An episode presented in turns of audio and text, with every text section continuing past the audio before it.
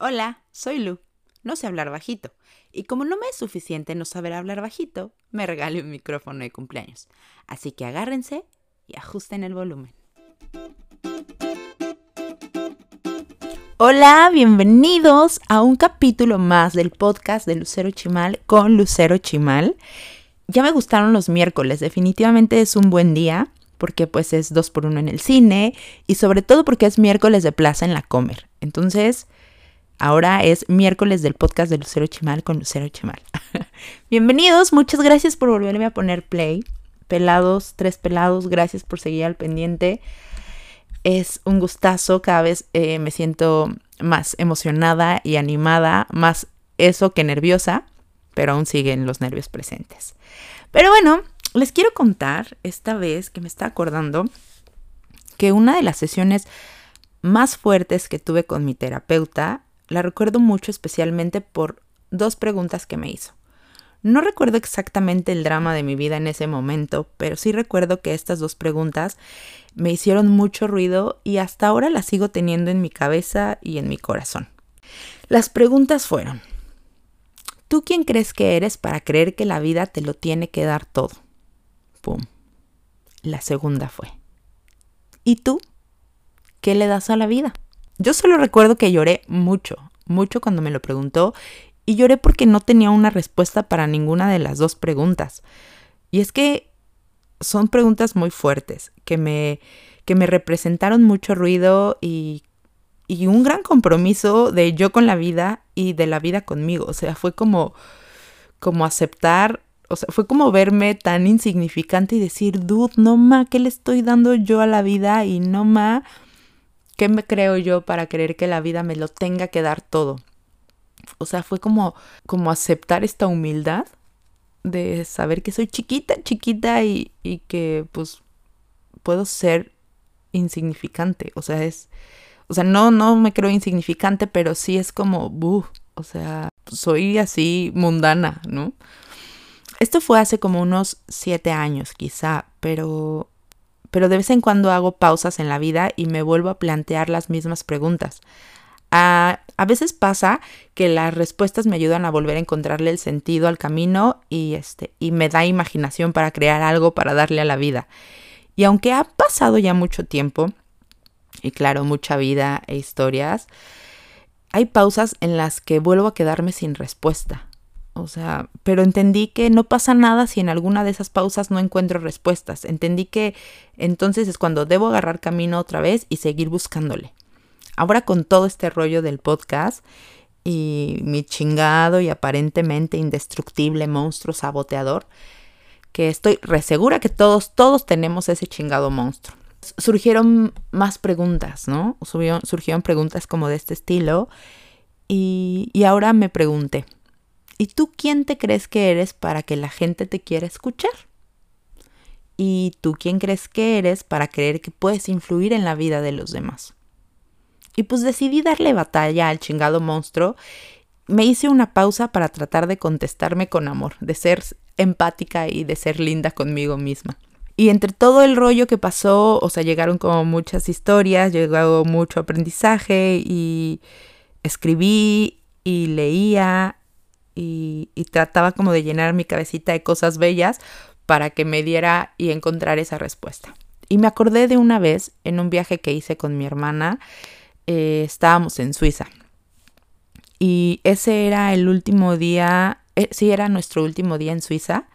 Y la última parada que hicimos antes de ir a la casa y dormir este, fue ir a un centro comercial. Entonces íbamos en el centro comercial, muy felices y íbamos sobre una rampa eléctrica.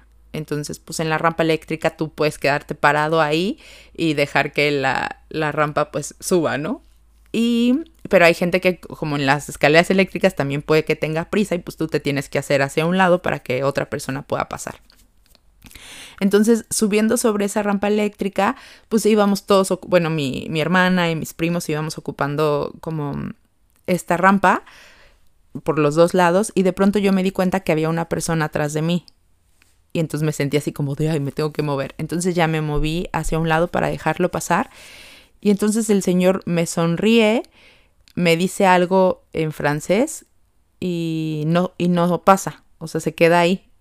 Y yo pues obviamente no entendí absolutamente nada porque pues cero francés, lo único que entiendo es voulez-vous coucher avec moi, pero de ahí en fuera pues nada de francés, ¿no? Entonces solo me sonrió, no se movió, pues yo le sonreí y dije, ok, ¿no? Ya después, este, eh, ya obviamente después mis, mis primos me, me tradujeron así lo que me había dicho y me acuerdo que me dijo algo así como, bueno, lo que me dijo mi prima fue, escuchen, no necesito correr porque si corro voy a llegar muy rápido al final de la vida. Otra vez. No necesito correr porque si corro voy a llegar muy rápido al final de la vida. Y yo me quedé así de, ¿es neta que eso me dijo? O sea, fue así como, wow. Y eso también me recordó a una frase de un amigo de mi papá, que siempre que es, su colega de, juventud, ¿no? Y siempre cuando fallece algún amigo de, su círculo o cosas así, eh, mi papá le dice, no, compadre, pues, pues es que ahí vamos, ahí vamos formados, ahí vamos formados, ¿no? De que todos pues van para allá. Y el compadre le contesta, pues sí, compadre, pero que no empujen, que no empujen. Así que no hay que llegar tan rápido, no hay que llegar tan rápido ni que nos empujen, amigos. Pero bueno, el punto es que me quedé mucho con esta frase. Aparte era nuestro último día en Suiza eh, y creo que de hecho al otro día ya nos íbamos a regresar a México, no sé. Pero pues aparte yo estaba volada porque andaba en el viaje y porque eran cosas nuevas y descubriendo nuevos lugares y, y me gusta ser como una esponjita y absorber cosas y hacerlas parte de la historia y de la experiencia. Entonces me quedé mucho con esa frase, con ese momento, con esa acción. Y me acuerdo que después de mucho tiempo yo lo repliqué en mis redes sociales y pues muchos más vieron esas palabras de esa persona a través de mi narración.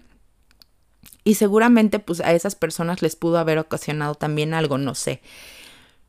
Pero, pero lo ven, o sea, justo ahí está el poder que podemos llegar a todo, todos, podemos llegar a tener todos, de ser y de influir en la vida de los demás. O sea, esta persona seguramente no me tiene ni registrada en su inconsciente y, o sea, ni siquiera, o sea, ni siquiera creo que me haya tomado en cuenta, pero él generó algo en mí, con su sonrisa, con sus palabras, con sus acciones. O sea, yo tengo un recuerdo de él pero él seguramente, pues sí, o sea, ni le pasa por la cabeza que eso que me dijo, que no sé si le salió del corazón, o quizá era un gran escritor, o un gran poeta, o solo se lo sacó de la manga y lo dijo en broma. No sé cómo, qué intención le haya puesto él a esas palabras, pero a mí, a mí se me quedaron en mi corazón y en mi memoria de ese viaje, y hoy se los estoy diciendo a ustedes y, seguramente algo también les estoy transmitiendo a ustedes, ¿no? Pero entonces entendí y aterricé que ser influencer no es ser famoso, no necesariamente es tener muchos seguidores, ni un canal con chingos de followers, ni ser famoso, ni, ni escribir libros, ni panfletos de superación personal la vida, en la vida común y corriente y mundana, todos podemos influir en la vida de quienes se cruzan en nuestro camino. Eh, pero a veces vamos tan rápido justo que no logramos identificar esos momentos de conexión. ¿Se imaginan? O sea, tantito hay que detenernos. ¿Se imaginan que alguien en alguna parte del mundo tiene algún recuerdo tuyo, así como el que yo tengo de ese señor? O sea, no sé, ¿se han puesto a pensar alguna vez que le, le dejaste algo a alguien con una acción, con una palabra, con algo que dijiste igual al azar, con una tontería, con una risa, con una sonrisa, no sé, o sea, con algo que salió de ti sin intención de crear alguna memoria, pero que tú creaste algo en alguien, o sea, ¿se imaginan que hay alguien en el mundo pensando en ti? E, está como loco, no sé. Pero o sea, esto, esto, aparte también, esto está muy tonto, pero se los quiero compartir justo también para que vean esa otra parte en la que a veces podemos también influir de, pues, de no tan buena manera. Em, cuando iba en la prepa, no sé, tendría yo como 15, 16 años, me acuerdo mucho que estábamos en una clase de historia. Y entonces el profe se salió para algo y todos nos pusimos a dibujar en el pizarrón, ¿no? Estábamos dibujando estupideces en el pizarrón, jajaja, jijiji con mis compañeros, jajaja, jijiji, joroy, joy, joy. y regresa el profe y empieza a borrar los dibujos que hicimos en el pizarrón y de pronto se detiene y dice, ¿quién dibujó esto?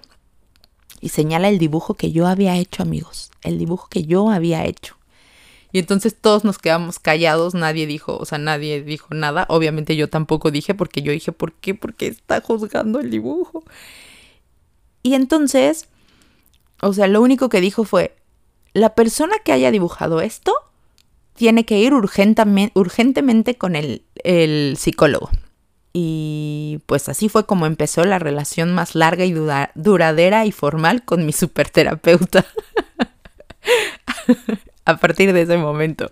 Pero la verdad es que hasta ahora no entiendo por qué. Si solo recuerdo que, que era una sombra de un hombre degollado o una cosa así. Pero pues eso es normal, ¿no? no, la neta no me acuerdo qué era, pero seguramente era una cosa, pues, o sea, no recuerdo que haya sido algo malo, pues, porque pues todos estábamos tontereando ahí en el pizarrón, pero no sé qué habrá sido, la verdad no me acuerdo. Pero desde ahí, amigos, o sea, cada vez que dibujo, en mi cabeza está de no manches, ¿qué tal que estoy dibujando algo feo? O sea, soy pésima para dibujar, pero ¿qué tal que yo tenía talento para dibujar? Y este profe llegó y dijo, la persona que ha dibujado es, o sea, creó como en mí un miedo, creó en mí una inseguridad de mis dibujos. Estoy segura que no era un dibujo malo, pero creó en mí ya la idea de, de pues que mis dibujos no son buenos y que tengo que ir a, a terapia. O sea, pero justo esa es esa parte, ¿no? Es ese otro lado en el que también tenemos que ser súper cuidadosos con nuestras palabras, porque a veces podemos influir de no muy buena manera. O sea, no sé, si hacemos conciencia del poder que te, de que, sí, si hacemos conciencia del poder que tenemos o que podemos tener de influir en la vida de quienes están en nuestro entorno, seguramente seríamos más amables con nuestras palabras.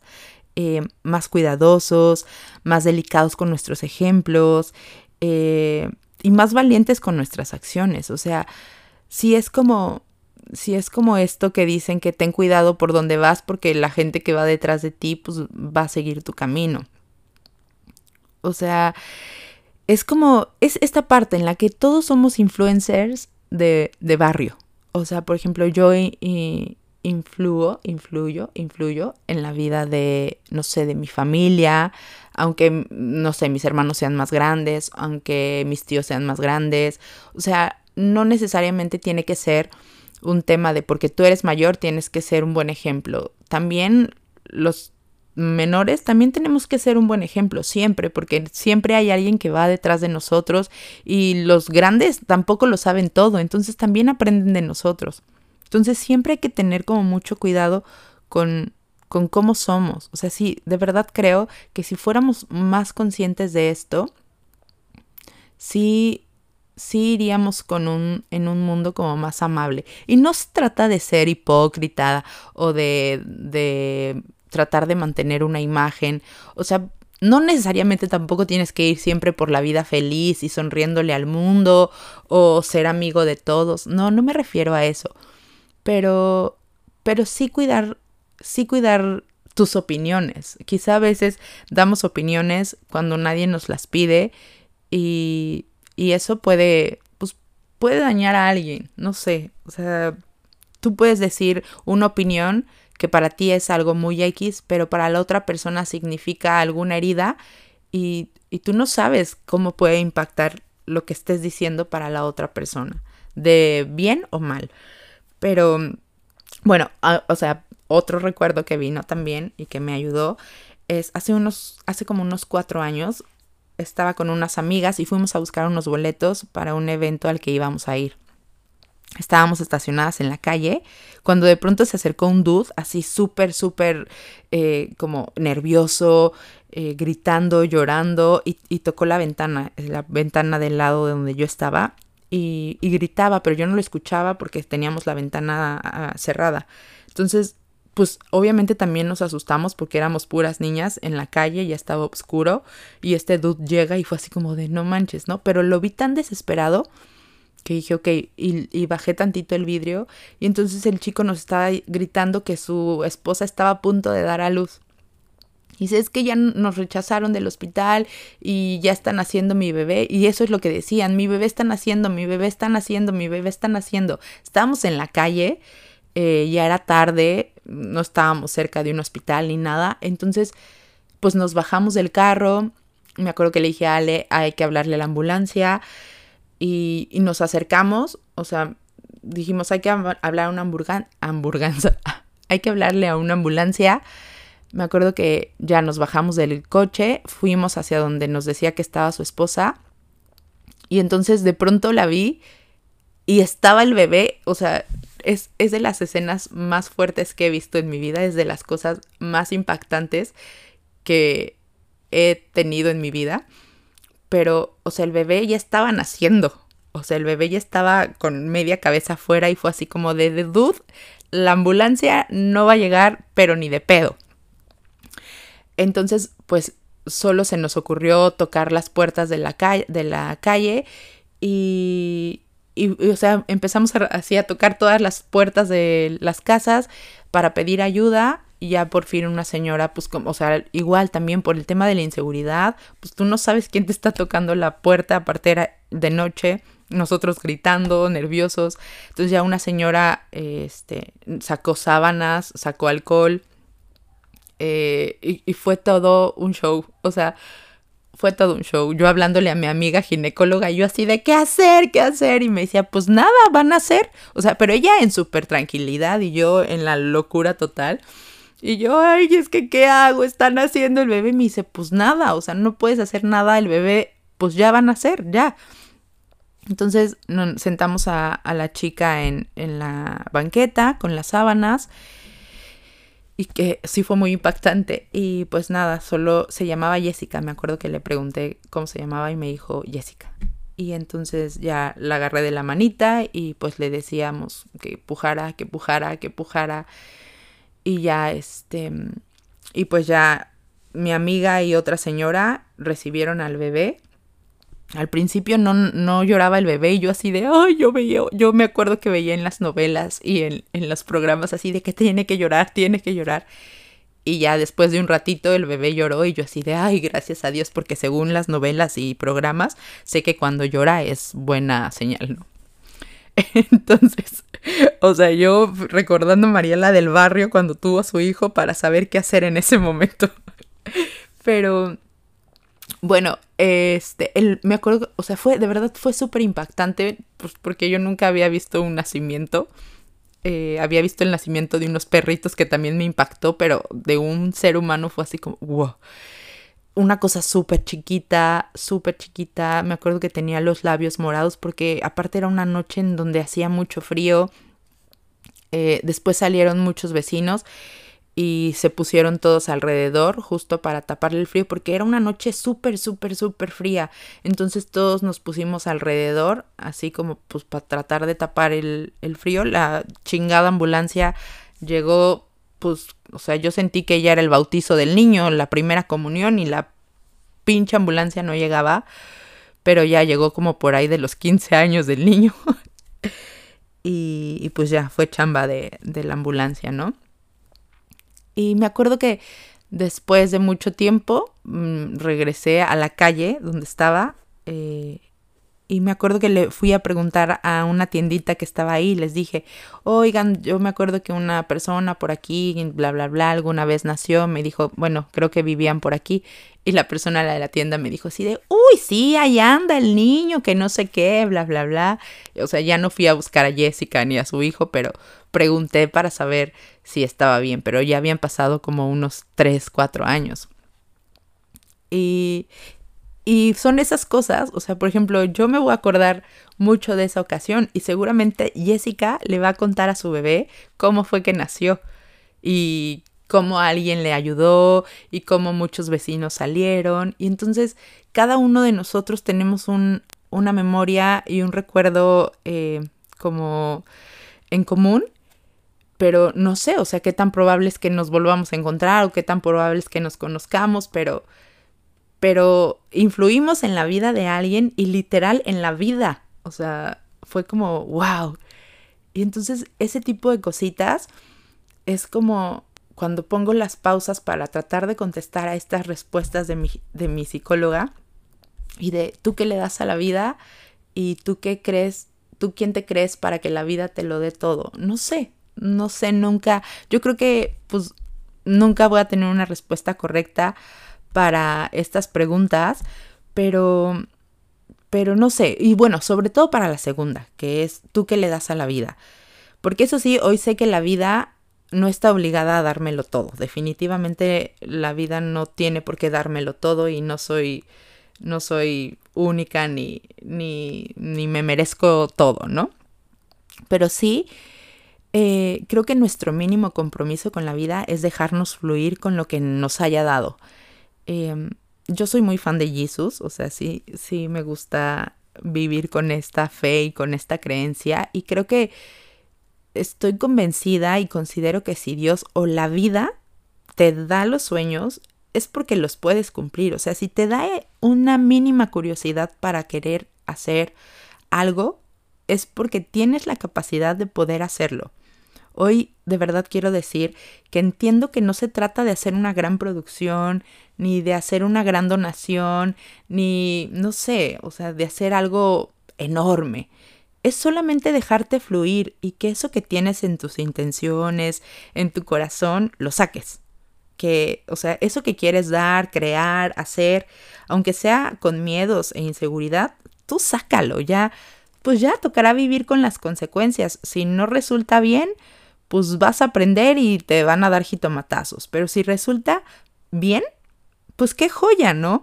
Le habrás dado algo a la vida y así, de esa manera, respondes tú a la vida. Los milagros pasan diario y son esas respuestas que la vida nos da. Tampoco esperemos que se nos abran los mares, ni, ni esperemos flotar en el agua como el Jesus. Los milagros están escondiditos en cosas súper sencillas. Y, sí considero que es que son milagros chiquititos que dices, ay, eso es significante, insignificante, eso no es un milagro. No, pero estas cosas como creer una vez más en ti, como decidir tomar ese curso, decidir dar esa clase de yoga, hacer ese viaje, escribir ese poema, tocar esa canción, crear un podcast, sea lo que sea que nazca, o sea, sea lo que sea que tengas ahí en el corazón, que nazca desde la luz y desde la convicción de que tú lo vas a disfrutar. Para el camino que vayas, pero con la convicción de que como sea que salga, voy a disfrutarlo. Y así, así le ganamos y le respondemos a la vida y además le ganamos otra más al chingado y aparentemente indestructible monstruo saboteador. Toma eso, monstruo saboteador. Dos contra cero. Oigan, pues ya. Gracias por ponerme play y dejarme entrar una vez más. Siempre se me olvida, pero si quieren dejarme algún comentario, me llena de mucha emoción saber que esto llega hacia ustedes. Así que pueden encontrarme en Instagram y en Facebook como Lucero Chimal. Hola, soy Lu. Chimal es como Chimalhuacán, pero sin el huacán. y pues ya, Gracias por compartir. Cambio y fuera.